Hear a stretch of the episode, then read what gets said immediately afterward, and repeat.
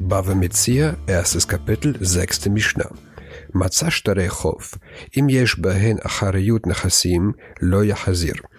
Findet jemand Schuldscheine, so darf er, wenn darin eine Verpfändung der unbeweglichen Güter verzeichnet ist, diese nicht zurückgeben. Erst müssen wir die Begriffe klären. Ein Star ist eine schriftliche Urkunde.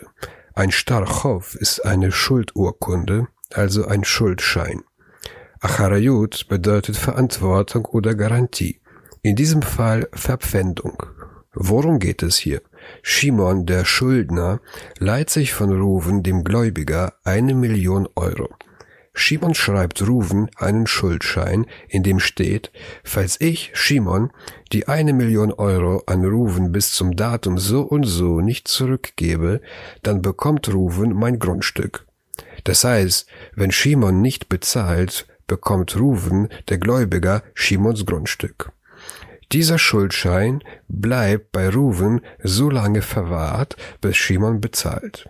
Finde ich nun solch einen Schuldschein auf der Straße, dann darf ich ihn nicht an Ruven, den Gläubiger, bringen. Auch wenn Shimon zugibt, dass er die eine Million Euro noch nicht zurückbezahlt hat.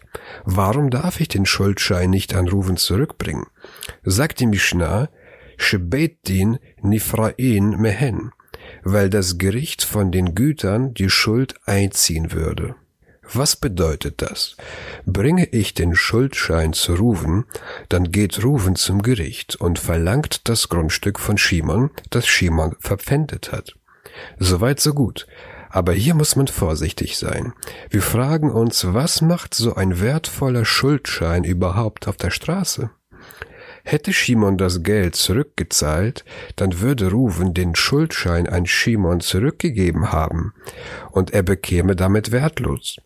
Aber dann hätte Shimon den Schuldschein vernichten oder ihn sehr gut aufbewahren müssen, damit er nicht wieder in die Hände von Ruven gerät der behaupten könnte, Shimon habe noch nicht zurückbezahlt und Ruven würde den Schuldschein als Beweis aus der Tasche holen und sagen, du schuldest mir Geld. Shimons Nachlässigkeit muss uns stutzig machen.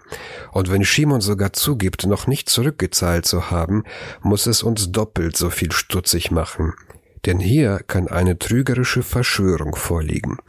Zum Beispiel hat Shimon sein Grundstück verkauft, ist danach zu Ruven gegangen und beide haben einen Schuldschein geschrieben, damit Ruven Shimons Grundstück bekommt und es wieder am Shimon zurückgeben kann. Und beide haben den Schuldschein auf die Straße geworfen, damit ihn jemand findet, zu Ruven bringt und Ruven die eine Million Euro von Shimon fordert. Shimon würde sagen, dass er das Geld nicht habe und Ruven würde das Grundstück fordern, das aber bereits verkauft ist. So müsste das Gericht trotz des Verkaufs das Grundstück von den Käufern einziehen. Das ist eine trügerische Verschwörung. Das eben Gesagte gilt nur im Fall, wenn auf dem Star eine Verpfändung von Immobilien verzeichnet war. War keine Verpfändung von Immobilien verzeichnet, sagt die Mishnah, ein bahen achariud nechasim yachazir, she'ein bet din nifra'in mehen, divrei Rabbi Meir. וחכמים אומרים בין כך ובין כך לא יחזיר, מפני שבית דין נפרעין מהן. Ist keine Güterverpfändung darin verzeichnet, so darf man sie zurückgeben, da das Gericht von den Gütern nicht die Schuld einzieht. Dies die Worte Rabbi Meirs. Die Weisen aber sagen, in beiden Fällen darf man sie nicht zurückgeben, weil in beiden Fällen das Gericht von den Gütern die Schuld einziehen würde. Nach der Meinung von Rabbi Meir darf man die Schuldscheine zurückgeben, wenn keine Verpfändung von Immobilien verzeichnet ist, da keine Verschwörung zu befürchten ist. Nach der Meinung der Chachamim darf man auch in diesem Fall die Schuldscheine nicht zurückgeben, weil nach ihrer Meinung Immobilien immer verpfändet werden, es sei denn, auf dem Schuldschein steht ausdrücklich, dass keine Immobilien verpfändet wurden.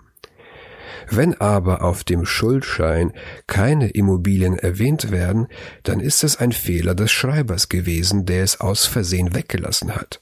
Deshalb kann auch in diesem Fall eine Verschwörung angenommen werden.